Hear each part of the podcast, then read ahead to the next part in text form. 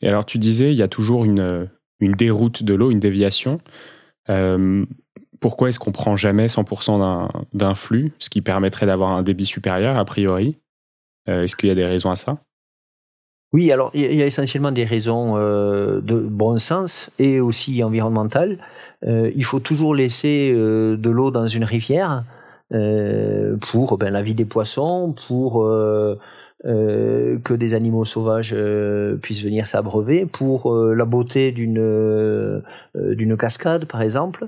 Donc systématiquement et quelle que soit la taille de la centrale hydroélectrique, il y aura un débit complètement prioritaire qui sera laissé dans la rivière d'origine. Et on ne prend que un débit supérieur, c'est ce qu'on nomme un débit réservé et la, la, centrale ne peut turbiner que ce qui arrive au-dessus du débit réservé. C'est-à-dire que ce débit réservé, il est déterminé euh, non pas de façon dogmatique, mais après euh, l'analyse d'une étude d'impact, donc de différentes euh, analyses et études qui sont confiées à des cabinets spécialisés qui aident à déterminer quel est le bon débit réservé mmh. acceptable par chaque milieu. Mais alors, tu vois, on enregistre, euh, on enregistre cet épisode début mars 2023. Euh, ça fait 35 euh, jours qu'il n'a pas plu en France. On est sur des niveaux de réserve d'eau dans les nappes phréatiques qui sont au plus bas et c'est très préoccupant pour, les sécheresses cet été. Quelles sont les implications sur, l'énergie hydroélectrique? Est-ce que du coup on s'attend à avoir beaucoup de centrales fermées? À ce que cette énergie soit plus du tout principale dans le, dans le mix électrique? Il y a beaucoup de réponses à cette question. Il y a des, des réponses court terme et des réponses euh, plus ou moins long terme. Euh, dans le bah, court terme, avec plaisir le fait... pour écouter les deux.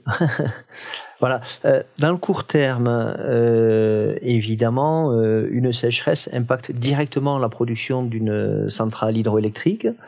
Et d'ailleurs, si le débit vient à diminuer trop, la centrale hydroélectrique devra s'arrêter euh, puisqu'elle laisse en priorité le débit réservé dans la rivière.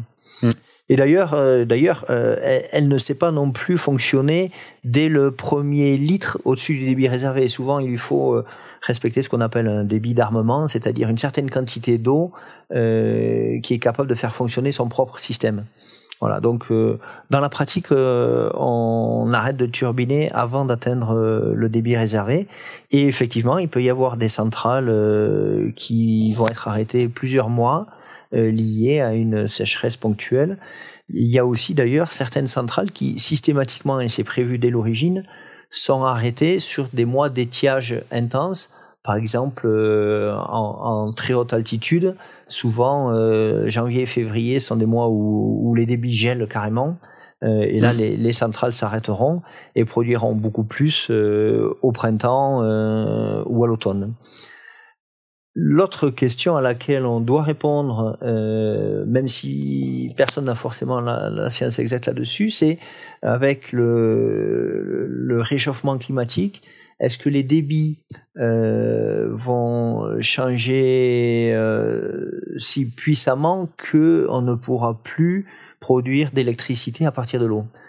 Et ça, c'est une, une, question qui n'a pas une seule réponse parce que euh, ça dépend beaucoup des, bassins versants. Euh, des rivières concernées euh, et ça dépend aussi un petit peu des euh, très grandes masses d'air et des masses d'eau euh, et de leur positionnement. À titre d'exemple, par exemple, depuis euh, depuis 50 ans, on a bien vu que le débit du Rhône euh, diminue régulièrement. Mais il y a d'autres centrales que, par exemple, les centrales que nous nous exploitons dans les dans les Alpes, qui sont situées dans des courants aériens qui sont toujours très privilégiés en termes de précipitation et qui produisent en moyenne toujours autant euh, chaque année qu'il y a 50 ans, sachant qu'on a des chroniques très élevées, parce qu'il y, y a, des centrales qui fonctionnent depuis les années 1880. Euh, euh, et on s'aperçoit qu'on arrive toujours à produire autant qu'il y a 100 ans. Euh, mais il y a quand même une différence, c'est un petit peu la période de l'année à laquelle on va le plus turbiner.